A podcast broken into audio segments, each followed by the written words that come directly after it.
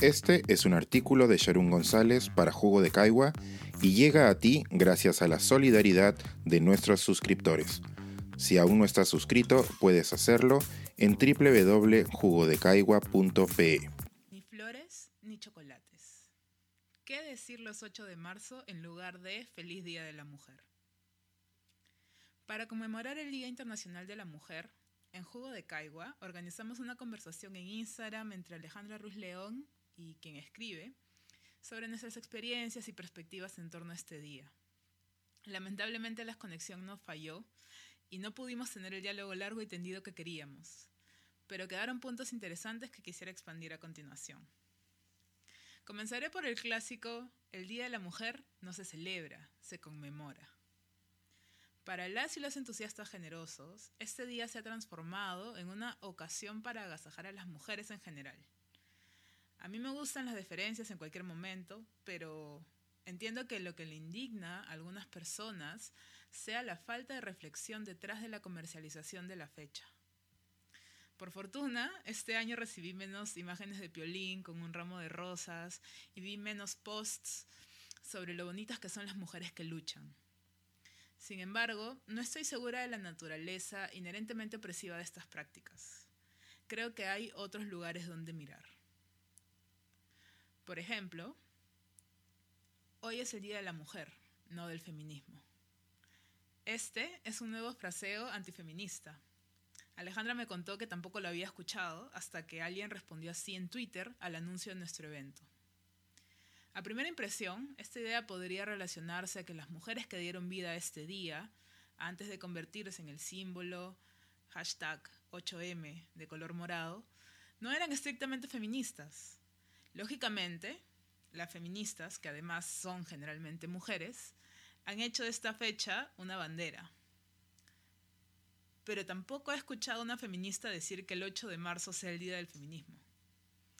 Con esto llego a la conclusión de que aquel comentario tiene en realidad un velo de misoginia detrás del aparente reconocimiento a, entre comillas, la mujer en su día. En estas circunstancias, es también coherente afirmar que el 8 de marzo es el día de todas las mujeres. Hay grupos de mujeres, sin embargo, que suelen quedar fuera de la representación del día, o son tokenizadas, es decir, son convertidas en símbolo de toda una colectividad. Por eso es importante reconocer que esta conmemoración nació a partir de las luchas de mujeres blancas occidentales y obreras. Cuando se inició el movimiento que daría lugar a la conmemoración del 8M, las mujeres colonizadas, racializadas como no blancas y pobres, continuaban en los márgenes de la historia. De hecho, aún hoy necesitamos de otros días que visibilicen ciertas luchas específicas.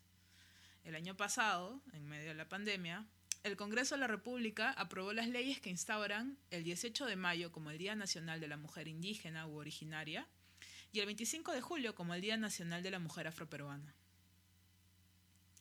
El Día Internacional de la Mujer, aunque parezca un disco rayado, no se celebra, se conmemora, porque surgió de un grupo de mujeres que alzó la voz sobre las duras desigualdades de su época y contexto.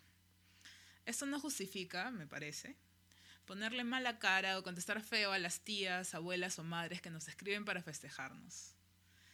En otras situaciones, esto no es más que la punta del iceberg como cuando un hombre dice, feliz día mujeres hermosas por ser la ternura de nuestras vidas.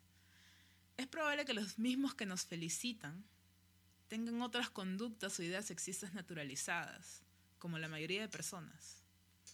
Por lo tanto, el próximo año quizás sea bueno aprovechar la ocasión para practicar pedagogía feminista, explicar, compartir y aprender de la persona con la que interactuamos. Esa práctica no está reservada para mujeres, ni está reservada para feministas. Les recomiendo googlearlo. Si te preguntas qué debes decir el próximo 8M en lugar de feliz día, tal vez no sea necesario que digas nada. Lo que necesitamos es tomar acción. Seas hombre o mujer, vivir en igualdad de condiciones a través de la equidad es un trabajo para todas y todos.